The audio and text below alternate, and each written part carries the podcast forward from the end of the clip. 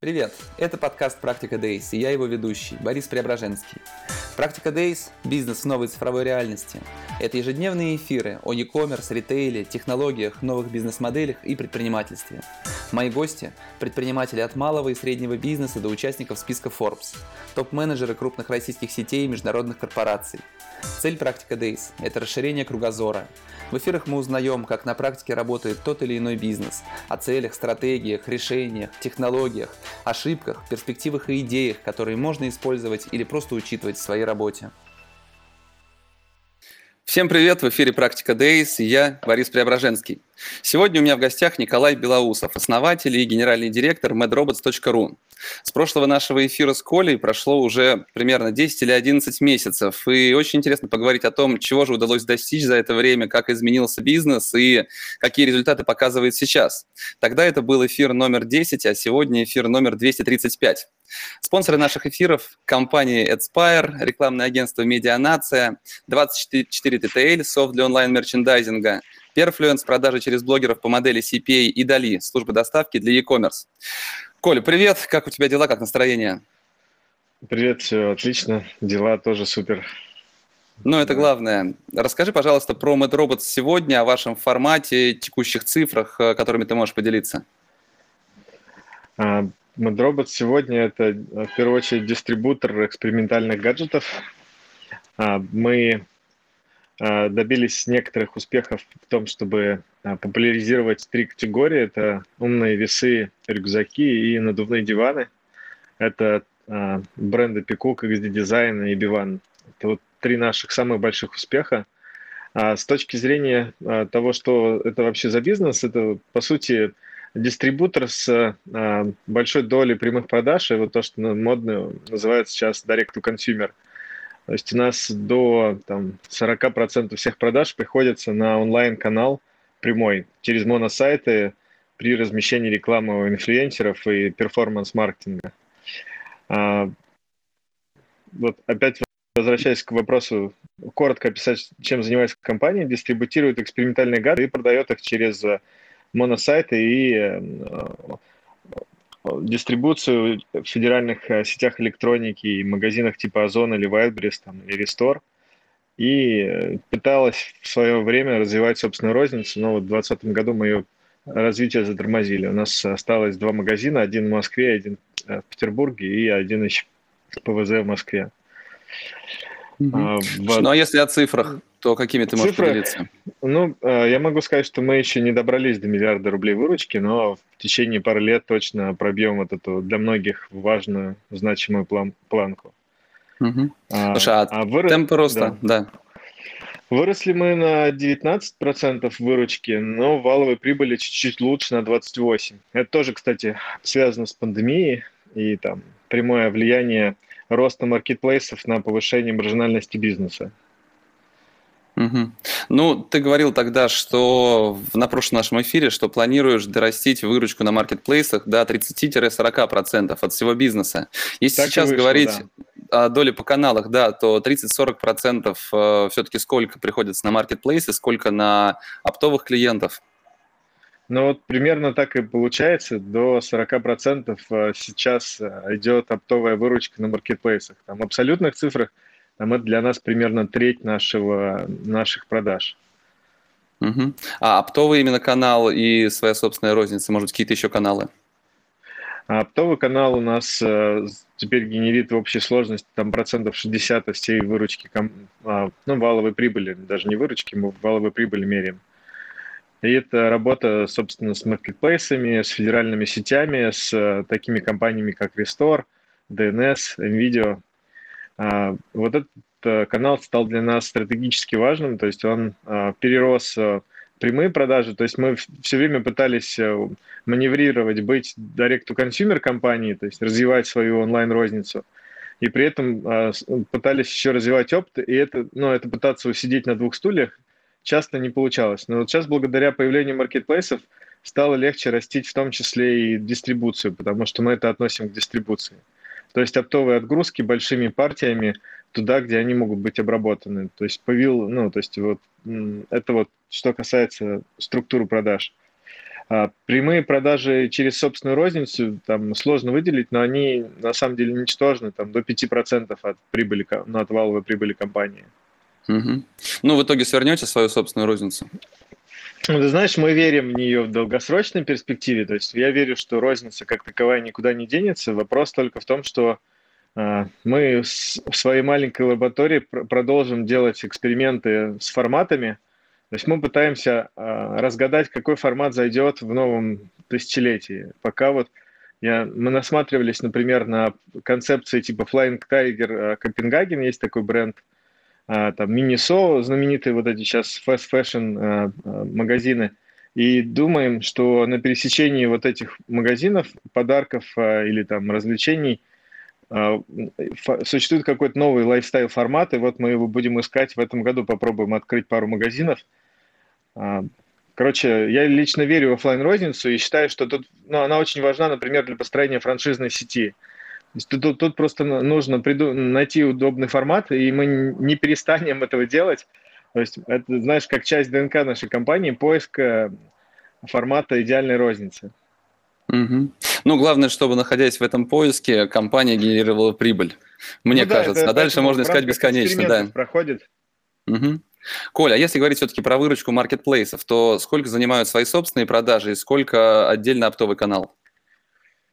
Свои собственные, вот я уже говорил. На маркетплейсах. 40, а, свои собственные на маркетплейсах. А мы перешли на модель все вот в основном а, а, собственных на продажу с самими маркетплейсами. То есть мы их грузим, а они уже сами продают. Uh-huh. То есть мы, а, там есть там fulfillment by supplier, да, есть такая FBS опция, мы практически не пользуемся. Нам нравится история, что мы отгрузили там несколько палет, не знаю, там рюкзаков, и их э, там Озон или Wildberries распродают.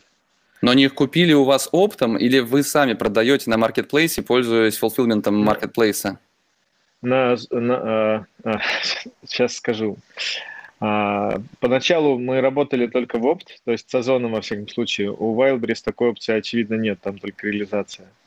Но вот сейчас э, постепенно, после того, как выкатил Озон свой маркетплейс, он начал перетягивать на себя трафик, и нам ничего не оставалось, как тоже пойти в модель маркетплейса, но она э, начала больше долю занимать, чем оптовые продажи Озона. Но более конкретно не буду говорить, сколько. Угу. Ну, вам модель, марк... модель маркетплейса стала больше, короче. Угу. Но вам выгоднее продавать самим на маркетплейсе, нежели грузить оптом своих партнеров, ведь так? А, в целом так, да. То есть в целом маркетплейсы сейчас это золотая жила в том плане, что стоимость операций на них, она мизерная. То есть Озон вот с февраля, с 1 февраля снизил комиссию до 5% и там, ну, добавив э, транспортные и дополнительные но все равно это в совокупности не более 10%, что просто супер дешево для процессинга заказа и доставки его там в тысячи точек. То есть сейчас, э, ну, Wildberries работает над комиссией, уверен, они тоже снизят в ближайшее время еще сильнее ну, на часть категорий. Ну, то есть в целом альтернативно, ну, Marketplace выглядит безальтернативно выгодным э, каналом продаж. Угу. Коль, когда мы с тобой разговаривали почти год назад, то у вас была такая актуальная проблема, сложность с тем, что те же NVIDIA вышли сами на маркетплейсы, и неожиданно ваша продукция оказалась, э, ну, начала продаваться там от них, что сниза, снижало вашу маржу в этом канале. Как закончилась эта ситуация, на чем получилось ее разрулить, каким образом? Ну, ты знаешь, мы просто в ожидании оставались почти год мы э, прекратили на тот момент сотрудничество из-за этой ситуации. То есть у нас э, мы потеряли один из важнейших для нас каналов продаж видео на целый год, что тоже сказалось на росте компании. Но при этом вот мы э, ждали, пока они решат, что будут делать с этой моделью. И в итоге ситуация разрешилась тем, что NVIDIA решили уйти с маркетплейсов я думаю, ну, я не, не инсайдер, да, не знаю, какие за этим стоят причины, но очевидно, что какие-то KPI не были выполнены по, там, не знаю, объему заказов, то есть это не, на, не настолько сильно увеличило их, они поняли, что они, например, каннибализируют свои собственные продажи. То есть мы не, я не знаю, что, что побудило их э, прекратить, но для нас это только позитивный сигнал, потому что мы вернулись к сотрудничеству, мы снова поставляем свою продукцию в видео Для mm-hmm. нас э, год ожидания закончился вот тем, что мы теперь снова с ними работаем. Но это было сильное решение взять и отрезать себе одну из ног крупнейшего партнера, твоего клиента. Это, к сожалению, ну как, это э, мы тут научились не идти на компромиссы, это в своем, это часто стоит больших денег, к сожалению, не идти на компромиссы. Ну, ты считаешь вообще в целом для бизнеса, для предпринимателя вот это не идти на компромиссы, это правильная позиция? Да. А, иначе зачем этим заниматься, если идти на компромиссы?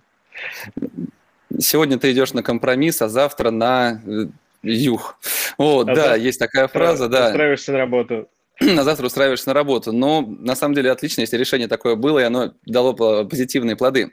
Вопрос задают. Раньше были магазины или футур, сейчас все закрылись. Чем вы от них отличаетесь? Лефутур – это невероятная история в целом. А, можно я в двух словах про нее расскажу? Нужно. Очень, я следил за этой сетью, мне она очень нравилась, но а, в какой-то момент расскажу с двух, с двух сторон, что внешне произошло и что потом по слухам на самом деле произошло. Внешне они вдруг стали вместо прикольных штук э, подарков продавать э, разные китайские э, дребедения за много денег, заходя, ну, то есть у них что-то поменялось с байерами, резко размылся фокус и стало непонятно, что там купить. То есть там можно было купить какие-то изначально очень продвинутые штуки, то есть то позиционирование, которое в целом похоже было на MadRobots, когда мы его задумывали. Но Лифутур погубила, как выяснилось, потом смена собственника, его как сеть подарили кому-то на день рождения – его основал Макс Валецкий, насколько я понимаю, основатель же Мистер Дорс. И он продал Лифутур кому-то из своих друзей, и они не смогли его поддерживать в правильном состоянии, а нужно было меняться. И вообще, если вы могли заметить, Красный Куб разорился, ну, то есть магазин подарков. Лифутур был просто одним из первых, кто почувствовал это. Экспедиция закрылась, ну, или там от не осталось остатки империи. То есть, на самом деле, дело в том, что индустрия подарков в целом скук, э, скуксилась, и вот мы это тоже поняли, что позиционирование на магазине как магазин подарков, оно ведет в никуда. И решили, что MadRobots точно не магазин подарков, каким нас э, очень долго воспринимали, из-за чего мы в том числе, как на домене madrobots.ru, видим снижение трафика, в том числе потому, что э, магазины подарков уходят в прошлое. Ну, Почему-то. Ну, знаешь, по поводу, ты говоришь, стали продавать китайскую дребедень, тут э, мы зачастую покупаем китайскую дребедень просто с красивым брендом или хорошо упакованную. Тут зависит больше, наверное, не от продукции, а от позиционирования там, этой продукции. Там, там еще э, проблема была в том, что у них э, перестали обновляться циклы э, поставок новых товаров. То есть ты заходишь в Лифутур раз, видишь одно и то же, заходишь два, видишь одно и то же, три, ну, то есть там за три месяца ничего нового – и ты перестаешь заходить в магазин, потому что у него не, не обновляется ассортимент. Ну, то есть э, там много... Э, это вот я от, отвечаю на незаданный вопрос, мне кажется. Угу. Ну, если говорить про обновление ассортимента, то я знаю, что еще год назад у вас основными драйверами были, как ты сейчас перечислил, это биваны, рюкзаки и умные весы. А, ты только что назвал то же самое, три эти категории. А что изменилось у вас в плане такого товарного, продуктового подхода? Что новые, ну, какие новые категории товары да, появились и куда вы движетесь в этом плане? Ну, может, э, расшарить экран мой. Э, давай я запрошу расширить. Давай, подключи. И покажу вот наши ставки продуктовые. Видно, да, вот это достижение дистрибуции слайд? Да, более-менее видно. В общем, это основные наши бренды, с которыми добились каких-то успехов. Топ-3 я уже называл. И здесь вот приведено примеров, сколько оптовый канал продал за прошлый год, например. Немного, на самом деле, но вот под 10 тысяч в общей сложности где-то мы их продали. А аквафермы и сады – это такая старая категория, когда появились э, э, такие устройства, которые позволяют выращивать зелень и там же разводить рыбок или просто выращивать микрозелень дома. Это достаточно большая в целом категория, она у нас просто держится в топе продаж тоже. А вот ниже размещены три ставки, которые мы делали, и на что мы рассчитываем, там придется там, новый рост в 2021 году, как минимум. Это Bluetooth-трекеры. А, в ближайшем, в этом году Apple официально запустит технологию AirTag, уже есть официальное название, которая собственно, представляет собой Bluetooth-трекеры для поиска вещей. И мы рассчитываем, что интерес к этому рынку вырастет благодаря инвестициям в маркетинг от Apple и в дальнейшем от Samsung. Это вот одна из ставок, на что мы рассчитываем в бизнесе в 2021 году. Вторая ставка – это гаджет для животных.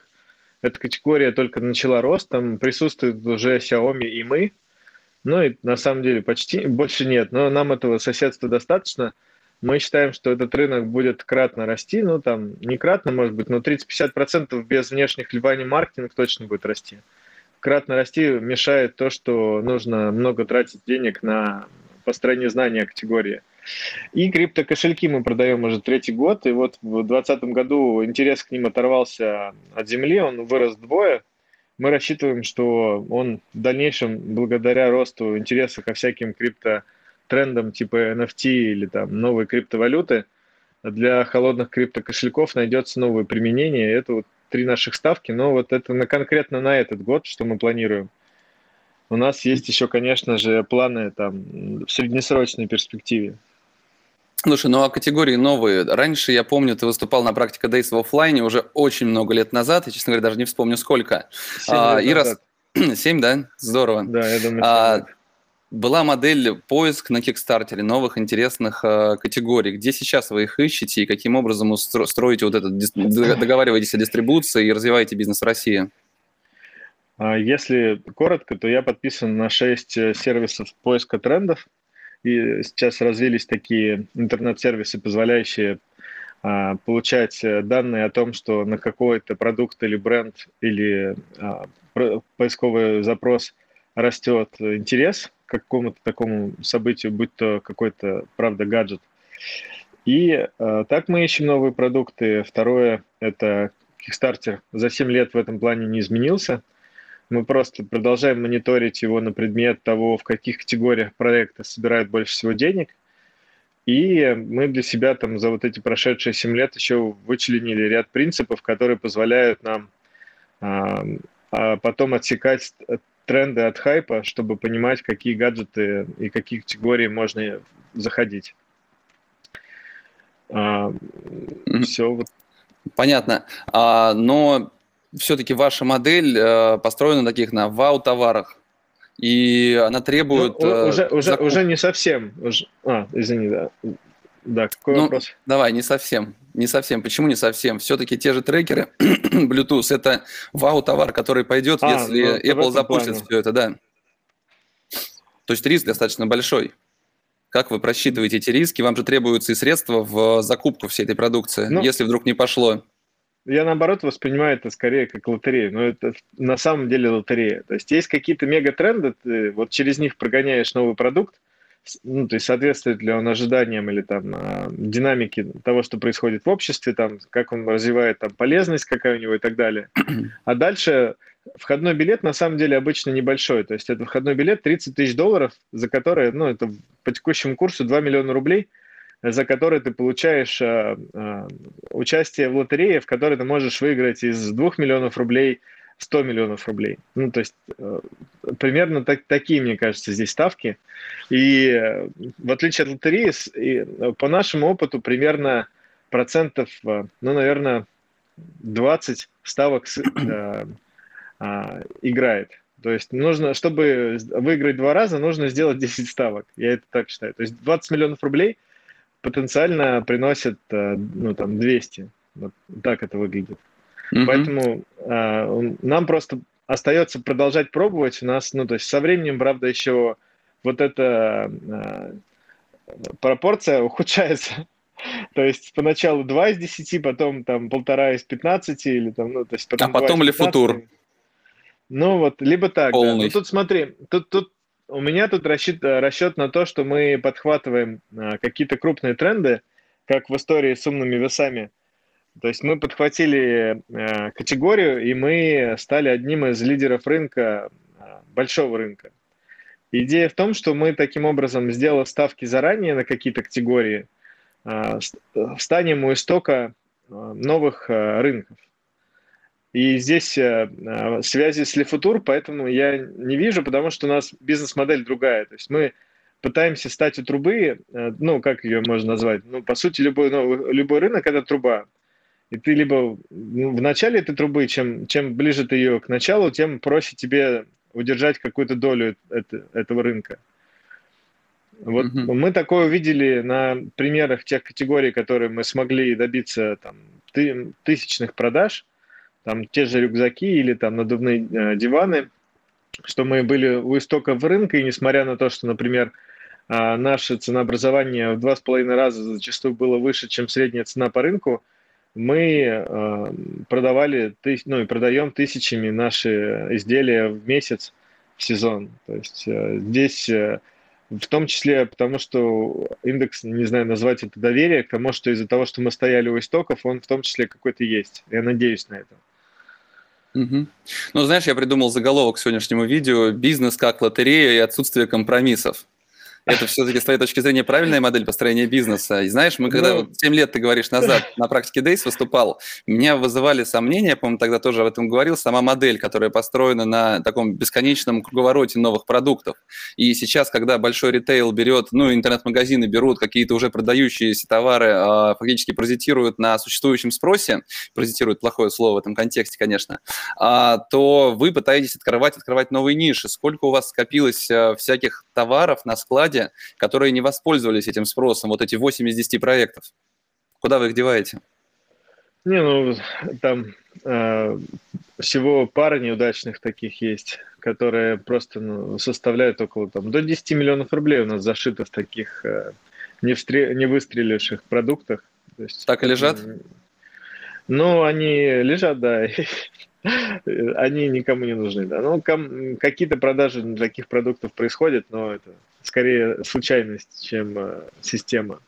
Uh-huh. А, модель такая, ну, то есть в ней есть, да, минусы, и ты их, очевидно, назвал, а, что она, это похоже на бесконечный а, побег. Вот а, об этом, кстати, Федор Овчинников говорил, что у Джима Коллинза есть, я об этом писал как-то, есть а, стратегии ежа и лисицы. Это вот две стратегии, которыми развиваются компании. Еж фокусируется на чем-то одном и старается это одно сделать хорошо, а лисица всегда ищет что-то новое. К сожалению, то есть моя компания работает по стратегии лисицы. Мы ну, нацелены на поиск, э, до, но, но я это связываю с тем, что это до какого-то момента. А, сейчас мы уже можем себе позволить на текущем размере бизнеса делать какие-то ставки на R&D и там, на IT-продукты. Это вот то, что я вижу, например, в будущем компании. То есть э, я осознаю неустойчивость бизнес-модели, в которой я работаю, она не до конца устойчива. Хотя она то есть, прибыльна, она перспективна, но там в перспективе 5-10 лет, да, может что-то измениться в худшую сторону. Поэтому мы рассчитываем, что мы в какой-то момент родим и, и мы рождаем внутри IT-продукты, связанные с нашей операционной деятельностью. Там, например, как там, прогнозирование спроса или там инструменты для создания спроса или управление поставками тоже на маркетплейсы, которые у нас тоже внутри, мы все это сами сделали. Мы сейчас подобные продукты пробуем и тестируем э, на добровольцах для того, чтобы понять, а можем ли мы пойти в, в IT. Хотелось бы. Угу. Ты говорил в начале нашего сегодняшнего разговора о том, что вы развиваете активно именно все свои бренды из портфеля собственного по D2C модели. Можешь да. чуть подробнее рассказать? Есть э, бренд Bivan, есть другие бренды. Что такое для вас развитие по этой D2C модели? Это, ну, то есть, э, ты говорил о размещении у блогеров, собственный онлайн-сайт, э, вывод на маркетплейсы. Вот можешь вашу модель D2C именно рассказать да, подробнее? конечно. А, мы э, в своей D2C-модели э, считаем, что самое главное – это дать человеку э, купить легко, там, где ему это сделать удобно. А, мы делаем якоря, это лендинги монобрендовые, там, например, как peacock.ru, где мы приземляем пользователя после того, как он перешел по рекламе от инфлюенсера, ну, в большей степени от инфлюенсера. Сейчас время инфлюенсер-маркетинга – и дальше э, на этом сайте человек может выбрать, где ему удобнее купить. То есть мы делаем на лендинге вшитые э, ссылки. Я могу показать экран, к слову, как это выглядит. Мы делаем вшитые ссылки на все наши... Да, так, сейчас. Всех наших ритейлеров. Сейчас показывается, да, этот? Да, показывается. А, но вот когда человек э, нажимает «Где купить», например, на Озон, ну, то есть мне кажется, это, это очевидно, да, что его пробрасывает на страницу бренда на Озон, и то же самое с остальными. Я вот заметил, я смотрел как-то недавно другие э, монобрендовые сайты, и зачастую вот эти кнопки никуда не ведут, когда ведутся на написано э, название ритейлера. У нас мы как это себе видим? Человек приземляется с рекламы у инстаграм-блогера, он приземляется либо на главную страницу, либо на карточку товара, и оттуда он выбирает, где ему э, удобнее приобрести этот продукт. Вот, собственно, э, что касается Direct to Consumer, э, как у нас есть собственный колл-центр и собственный центр обработки заказов, который настроен на, выпол... на обслуживание там, до нескольких сотен заказов в день, что соответствует нашим текущим объемам Direct to Consumer продаж. Угу. Слушай, а сколько человек, если не секрет, работают сейчас в MadRobots? Э, около 60. Угу. Ну, получается, то есть э, вам выгоднее продавать все-таки через маркетплейс или свои собственные продажи делать? Насколько различается математика именно? Мы сейчас тестируем, то есть раньше какая была проблема в основном с маркетплейсами? Э, в том, что ты не мог э, узнать, сколько людей пришло по конкретной рекламе. Не было инструментов аналитики, и не было возможности работать с промокодами. То есть, когда ты... У нас основная механика работает в том, что мы а, при размещении у инфлюенсера, очевидно, делаем какой-то промокод, по которому мы дальше идентифицируем эффективность размещения у этого инфлюенсера. И вот э, почему э, раньше мы прямые продажи исключительно вели на своих сайтах, ровно из-за того, что не было такого функционала у маркетплейсов. Но э, уже в конце прошлого года появился такой функционал на ozon.ru, и мы делаем тестовые кампании, то есть пока, пока еще не решили, а, будем ли переводить туда, например, трафик, но уже а, имея такой функционал, как обработка промокодов внешних, уже можно а, пробовать э, крупные рекламные кампании, чем мы в том числе и займемся. И понятно, что это, кстати, цель Озона и других маркетплейсов именно в том, чтобы подобные инструменты развивались. Ну, сейчас сделал Алиэкспресс, недавно буквально я слышал в новостях, э, они будут давать, по-моему, беспроцентный эквайринг, беспроцентные продажи для производителей, которые переведут на свои продажи собственные на Алиэкспресс. Если говорить о других маркетплейсах, то есть год назад у вас на Озоне шло больше продаж, чем на Wildberries. А каково сейчас соотношение и с какими еще маркетплейсами вы работаете? Соотношение все еще не в пользу Wildberries. Мы еще работаем с AliExpress, но результатами продаж там я не могу похвастаться, они небольшие. А другие маркетплейсы? Ну, Goods тоже маленькие очень, то есть там это крошки. А в нашей категории это совсем немного. Ну и, понятное дело, Яндекс Маркет новый, мы с ним тоже работаем но он, к сожалению, тоже в, в разы меньше в нашем портфолио, чем а, а, Озон и Wildberries. Угу. Слушай, ты еще очень интересно рассказывал, я даже не помню, в прошлом эфире или в офлайн практике, или мы делали, если помнишь, видео записывали в мечте, тоже там года три назад, четыре уже, может быть, а, рассказывал о маркетинговой стратегии, как вы строите весь этот маркетинг. Если говорить о лотерее в плане поиска продуктов, то маркетинг тоже построен по, по модели лотереи, по-моему, был, по крайней мере. А, инфлюенсеры, вот каким образом все это сейчас устроено у вас? А, год назад это было три человека, которые непрерывно создавали эти интеграции. Сколько людей делают э, это сейчас и как все-таки построен сегодня этот процесс? Ну, сейчас э, full time над интеграциями работает 4 человека, то есть не сильно мы в количестве увеличились. А у нас, я бы это назвал, что поначалу это, можно сказать, как лотерея, но со временем у нас формируется, так назовем это, золотой фонд, так как мы уже сделали больше двух тысяч размещений у блогеров, у нас есть э, список э, из эффективных, которые сработали для нас, и мы в том числе э, ну, повышаем эффективность размещения рекламы, потому что мы понимаем, у кого она заходит. А, как устроен маркетинг конкретно сейчас? Есть набор инструментов, мы, может быть, как-нибудь тоже расскажем подробнее – который позволяет оценить э, аудиторию блогера. Да. В основном мы работаем в Инстаграм, чуть-чуть в YouTube, а, но в большей степени в Инстаграм, ну, процентов 80-90 всех наших активностей. Мы подбираем по нашим целевым, мы составляем ТЗ на целевую аудиторию и там, позиционирование бренда и сообщения, которые хотим донести.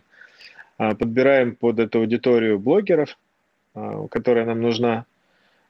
Проходимся по списку нескольких аналитических сервисов, которые проверяют на у них активность их аудитории – частоту их аудитории, не нагоняли ли они себе ботов, не используют ли они а, чаты активности, не используют ли они покупку там, лайков. И после этого мы проверяем, еще читаем отзывы в различных телеграм-каналах на предмет того, что, ну, какие, какая обратная связь по размещению блогера. Ну, я имею в виду, что есть такой вот бизнес-процесс довольно, довольно трудоемкий, по верификации блогера на предмет э, возможного сотрудничества. И вот после того, как этот процесс пройден, мы принимаем решение размещения. Вот в среднем у нас выходит сейчас 4 размещения в день. Вот эта команда из четырех человек делает 4 размещения в день. И сколько в среднем это дает выручки, продаж в день, в месяц? А, я могу сказать цифры за прошлый год, э, что это дало пару десятков тысяч заказов за год. Угу. А CPO, я не знаю, сколько, сколько до, составляет до, на канале? Тысячи, до, до 1000 рублей у нас получается CPO, ну то есть вот угу. можно на такие порядки ориентироваться. Понятно. А сколько из этих интеграций оказываются успешными, а какой процент э, провален? Ну, там сильно провальных э, немного, потому что там цена ошибки обычно это там до 50 тысяч рублей. А, сейчас у меня под рукой таких прям а, точных данных нет, но большая часть проходит как около нуля. Там процентов 50-60. То есть там, на, на, там правило Паретта тоже действует в инфлюенсер-маркетинге. Mm-hmm. Что 20% э, всех публикаций дают 80% всех э, продаж. Да. А с блогерами, с блогерами по модели CPA работаете? А, нет блогеры не приемлют пока эту модель, она сильно ограничивает их, их фиксированный доход, и мало кто готов на такое идти сейчас. На самом деле интересный ответ. У нас среди партнеров, спонсоров Практика Days есть э, проект Perfluence. Я как раз, пожалуй, приглашу их поговорить о блогерах по модели CPA, потому что, возможно, это будущее как раз этого канала. Скажи, пожалуйста, как должна быть правильно организована э, интеграция с блогером для того, чтобы она выстрелила? Есть какие-то правила, которыми, которым вы следуете? Правило есть, э, что она должна выполнена быть в соответствии с ТЗ. Ну, пример ТЗ, а, то есть как если я продаю iPhone, то как должно, да, это выглядеть? Тут, тут надо понять, что вот мы к своим ТЗ пришли там в несколько итераций. Они, эти итерации позволяют э, понять, какая, какие УТП более конверсионные, чем другие. То есть ты просто делаешь сначала 10 э, тестовых интеграций с разными, в том числе э, УТП и с разным позиционированием. Смотришь, в целом, какие из них э, заходят лучше, какие хуже. Если очевидно, какие заходят лучше, ты э, итерируешь э, ТЗ и делаешь его таким, чтобы оно ну, соответствовало самым конверсионным. Я имею в виду, я не могу сейчас привести пример конкретный, ну, то есть это, это э, очень все же при, при конкретному продукту э, привязано. Но э, самое главное правило, да, что блогер должен следовать ТЗ, а в ТЗ прописать все необходимые условия. Там, ссылку на аккаунт, ссылку на сайт, промокод, про, проговоренный УТП. Ну, это все, все должно быть по, по гайдлайнам. Угу. Слушай, а ТикТок пробовали? Пробовали, да, и там нет э, инструментов аналитики на сегодняшний день. И все компании, которые там выходят, ориентированные в основном на, на бренд знания, там нет э, на активность, на экшен э, компаний ориентированных. Ты не можешь посчитать э, результативность рекламных кампаний на TikTok в продажах или в конкретных действиях. А я считаю, что это изменится в ближайшем будущем. То есть мы ждем тоже вот аналитик говорит о том, что TikTok разрабатывает рекламные инструменты, схожие с теми, которые есть у Facebook, которые позволят выбирать целевую аудиторию, таргетировать на нее рекламные сообщения, и, по сути, там появится новый перформанс-канал, который я рассчитываю, что первые мы увидим его сигналы в этом году, в 2021.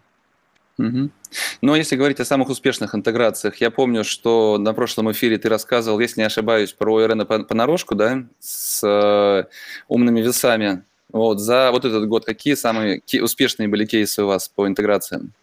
Ну, э, мне, мне прибили после этого, после этой истории, меня попросили не упоминать э, в отделе маркетинга больше. Не... Вот, кстати, такая парадокс, да, когда ты кого-то упоминаешь и говоришь, что у тебя с ним хорошо получилось сработать, через э, час тебе звонит твой агент и говорит, «Э, теперь у вас размещение стоит на 50% дороже. И э, после этого ты два раза думаешь о том, чтобы публично поделиться данными о стоимости mm-hmm. размещения или... Ну, хотя бы в количестве продаж выручки с одной, с одной интеграции. Можешь дать данные? А, мы, мы пробили рекорд, да, у нас несколько тысяч продаж было с одной интеграцией. Вот Но с кем не скажу и какого товара не скажу. Не, ну почему? Можно догадаться, что это весов. Э, и э, это то, то, чего мы смогли добиться, да. Угу. Ну, а средняя, с одной, с одной интеграцией в среднем, сколько Там получается до, продаж? 4, 5? До, до, до сотни. Там это несколько десятков продаж с одной интеграцией. То есть того, угу. чтобы... То есть мне, если э, могу открыть этот наш файл. Давай, мне нравится с тобой разговаривать, у тебя на все есть файл. Да.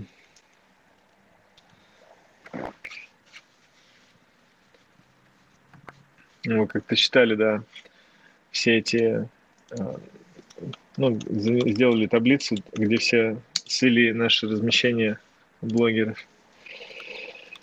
Но я, мне интересно, да, теперь э, задумал, задумался о том, как это можно сделать. Я имею в виду, что я не задумывался о том, чтобы какие-то сделать из этого выводы. Сколько там у нас... Ну, это сейчас смотрю, да, там отсортированные сотни, 20-30 заказов, да, в среднем с одного, с одной интеграции. Табличку ты покажешь? А, нет, конечно. А, я думал, будет показ. Окей, с интеграциями понятно. Давай тогда просто, может быть, про другой маркетинг. Ты знаешь, да, сейчас да. развивают программы лояльности, э, ну, то есть большой перечень достаточно инструментов. Что еще у вас работает и что еще дает результаты? Помимо, наверное, традиционных э, контекстной рекламы, продвижения, что интересно вы еще делаете? Мы занимаемся performance-маркетингом чуть-чуть, но э, на самом деле сильно сбавили обороты. Что такое performance э, для вас? Ну, это покупка рекламы Facebook, э, ну, и Instagram через рекламный кабинет Facebook и Instagram. В основном это вот такой performance. Контекст, ну, то есть продолжает работать, или там Яндекс Маркет продолжает работать на гаджеты, но их доля, она там 10% э, в, в бюджете, в продажах? продажах, да? продажах, да? да, да. Угу. Ну, а есть ли какие-то новые инструменты, которые вы планируете развивать? Мне кажется, та же программа лояльности для вас, ну, могла да, бы... Да, да, мы сделали, и, честно говоря, разочаровал, я лично разочаровался. Это все, понимаешь, что дело же заточено по то, чтобы э, программа лояльности, на мой взгляд, работает, когда есть какая-то условная частота покупок. Ну, больше одной в год. А для этого ты должен быть либо гипермаркетом, либо, ну, то есть, либо ты каким-то должен быть сетевым ритейлером, типа Nvidia или там Озон, а, чтобы к тебе был э, смысл возвращаться чаще, чем раз в год. И вот мы сделали, но показатели ее я даже вот тоже посмотрю, может быть, в следующий эфир обсудим, я тебе поделюсь, как, какие uh-huh. цифры нашей программы лояльности. Но я разочарован, честно. Я считаю, что это вот очень подходит только бизнесам с высоким с высокой возвращаемостью клиентов. Угу. Коль, ты сказал, что вы находитесь в непрерывном поиске, тестируете разные форматы и пока не пришли к мнению все-таки, кем же вы будете в перспективе. Но какие-то же должны быть планы, что через 2, 3, 5 лет э, мы хотим быть вот NVIDIA, или мы хотим быть DNS, или мы хотим быть небольшим, там, свой, пачкой D2C брендов. Понимаешь, ну, э, э, мне кажется, момент для того, чтобы стать э, DNS или NVIDIA, он уже он был далеко в прошлом. И компании, и люди, которые стоят за этими компаниями, они то есть уже стали теми, кем они являются. И э, вот в том рынке, на котором работаю я, например, да, и назовем его рынок гаджетов и электроники, он такой и то, и другое – на мой взгляд, э, а, большую компанию сложно вырасти. То есть я прикидывал там, а, потенциальный темп роста в ближайшие там, несколько лет. У нас есть шанс там удвоиться за три года. Может быть, вот Вот такими категориями могу размышлять стать, э, там, пробить планку в 10 миллиардов рублей, не смешите мои тапочки, нет, пока таких перспектив даже не, не наблюдается. То есть не на, не на этом рынке. То есть как, за, за счет чего вообще растет рынок, на котором мы находимся? Мы знаешь, как э, он растет за счет э, того, что э, новые категории замещают старые. То есть э, весы всегда продавались, например, стало просто больше умных весов продаваться и там, или, например, рынок тонометров, на котором мы работать собираемся, там он всегда был, но там просто умные тонометры замещают продажи обычных тонометров. Вот таким образом вырастают небольшие рынки. И вот какой потенциал роста у такой компании, как MedRobots, если она пытается там 10% каждого нового рынка, ну то есть э, это функция от функции. То есть вот есть рынок весов, рынок, в нем умных весов, и в нем MedRobots с 10% рынка. Есть там рынок тонометров, и там MedRobot с 10% рынка. Вот я имею в виду компания, сотканная из таких лоскутков, она, ну, то есть, к сожалению, не может быть большой. Но она может быть большой только если среди вот этих сегментов, которые мы подберем, найдется еще один условный а, смартфон. То есть новая концепция очень массовая. А, пока таких предпосылок я не вижу. Поэтому мы, вот я упоминал, что мы ищем возможное развитие, в том числе там на стороне IT. Угу. Но она не может быть большой, но она может быть частью большой. Взять, э, купить вас как дистрибуторский бизнес такого нового формата. Те же NVIDIA, да Сбер, у которого денег много. Были ли такие варианты, предложения, может быть, рассматривал или думал в эту сторону? А, предложений не было, поэтому мы об этом не думали. Вот честно скажу, то есть не знаю, с чем это связано. Мне кажется, в том числе с тем, что мы мало рассказываем о том, что у нас за бизнес. И... Вы мало. Помнишь, на Хабр-Хабр у вас была группа? Про бизнес там же ничего. Это просто про, а, там, про жизнь. Ну и плюс мы, на самом деле, у нас был, а, ты просто не заметил этого, у нас был период с 17 по 19 а, год, когда три года мы почти ничего о себе не рассказывали. И за это время понятно, что в том числе там многие подзабыли, что есть такое, такая компания. Вот ты помнишь, а большинство людей, мне кажется, уже не помнят, что и был такой проект. Угу. Нанять пиарщиков, активно выходить на всякие большие издания и рассказывать о своей выручке и вперед ловить предложения. Я... Мне кажется, что это может быть здесь быть интересное. Я для себя придумал, да, что достаточно весиру на самом деле. Я вот полюбил весеру и там угу. публикую все свои истории. Ну, мы публиковали тоже расшифровки наших интервью э, на VC некоторое время, но там нужно было каждый раз сообщать э, местным редакторам о том, что, ребят, у нас вышло новое, они его там куда-то пропихивали, его читали, но каждый раз рассказывать им о том, что вот вышло. Мне надоело, поэтому мы перестали, теперь только видео размещаем, но на, там нас тоже смотрят. Э, скажи, все-таки ты занимаешься этим бизнесом сколько уже лет? 8, 9? А, с 2013 года. Получается, 8 лет ну, в этом году будет. 8 лет. И все это время это гонка. Это гонка за новыми брендами, гонка за новыми маркетинговыми инструментами и, по сути, отсутствие стабильности. То есть вся стабильность это в том, что стабильная гонка продолжается. С... Да не, стабильность появилась. Все нормально. Нет, безусловно. То есть вы, уйдя в такую нишу дистрибуторского бизнеса, фактически, я считаю, нашли совершенно правильный формат для себя. Но все же, это непрерывная работа. Не надоело ли тебе это? Когда ты уходил из Panasonic, я помню эту замечательную историю, о которой ты рассказывал везде и всегда. Да, ты этого хотел? Борис, но я уволился. я не знаю, я забыл об этом написать в Фейсбуке, но 1 января я перестал быть SEO. Мне правда надоело. Я, я устал от э, вот того, что это это камевоежорство такое, на самом деле. Вот эта вся история с побегами по выставкам, э, с бесконечным просмотром там Кикстартера – ее можно, при этом она не требует на самом деле там э, глубоких стратегических навыков, это просто достаточно серьезная операционная работа. Поэтому я решил, что я ее передам кому-то внутри команды, а сам буду заниматься э, публичностью в том числе. Угу. Ну, искать вариант продажи компании. Не, ну, э, это я не рассматриваю на самом деле. То есть я, зачем мне искать варианты продажи компании? Мне, ну, компания а, приносит мне деньги, она растет. Я на те деньги, которые мне приносит компания, планирую попробовать а, ее ускорить либо на ее базе создать какие-то IT-решения. Вот у меня план, план такой. То есть у меня появилось время подумать, появилось время выйти из вот этого операционного круга, и я вот сейчас читаю книги, вот как ты заметил, подкаст даже попробовал сделать. Угу. Ну, все-таки, когда ты уходил из Panasonic и начинал свой предпринимательский путь, ты об этом очень много писал, говорил, да, выступал. Да. А, ты кем ты мечтал быть, когда ты вырастешь в большого серьезного предпринимателя? Тем, кем ты являешься сейчас, или все-таки была другая картина? Заниматься больше, я не знаю, там, семейными делами, спортом, э, чем-то другим, менее фокусируясь на конкретных операционных задачах? А я э, с тех пор очевидно эволюционировал. Ну, то есть э, очевид... понятно, что какие-то намерения или там ощущения или ожидания были тогда достаточно наивными – и э, к чему я пришел вот за прошедшие там 8, ну, 7,5 лет, это к тому, что а, у каждого свой путь, что э, тут э, нужно наслаждаться и заниматься тем, что нравится, в том плане, что если бизнес не приносит радости, то это не твой бизнес или там не очень так, таким бизнесом заниматься. И пытаюсь этим следовать принципам. Угу. Вопрос задают, зачем тогда публичность, если нет задачи продать бизнес? А, а я же, вот мы с Борисом обсуждали, что вот э, он спрашивал меня, почему я решил завести подкаст. Публичность нужна для того, чтобы иметь возможность разговаривать с интересными людьми.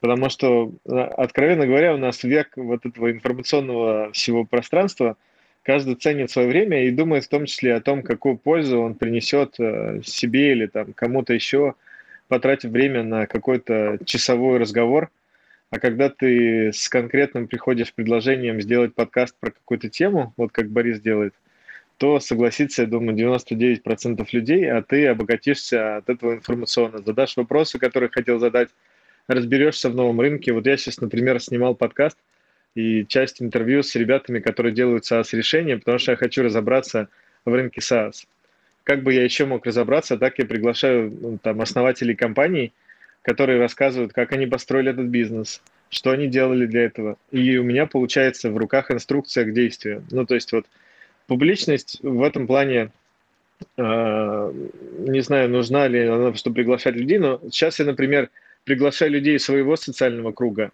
а если э, мне нужно пригласить людей, которыми я не знаком, например, я хотел бы снять интервью с Еленой Шифриной из BioFood, Labs, Bio, ну, короче, BioFood Labs, да. Но я не знаю, да. И если мне мои подкасты будут там или собираете там тысячу, две, десять, не знаю, ну сколько просмотров, ей это может показаться важным. А если они будут собирать 100 просмотров, то боюсь, что Елена не согласится э, на участие в таком подкасте. Угу. У меня вот Понятно. такая логика. Ну, я думаю, что про публичность, на самом деле, мы еще поговорим. У меня в гостях будет на днях Евгений Бутман, основатель рестора, и там Хемлис, Имаджинариума в России, он их привез. Как раз поговорим в том числе и о публичности и правильном предпринимательстве.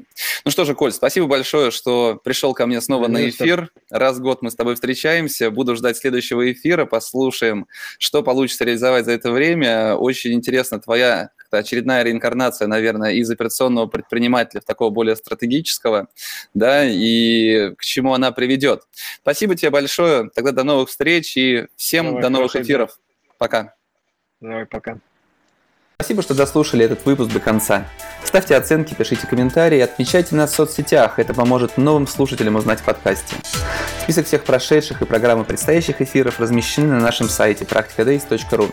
Наверняка вы найдете там те компании и тот опыт, которые будут интересны и полезны именно вам.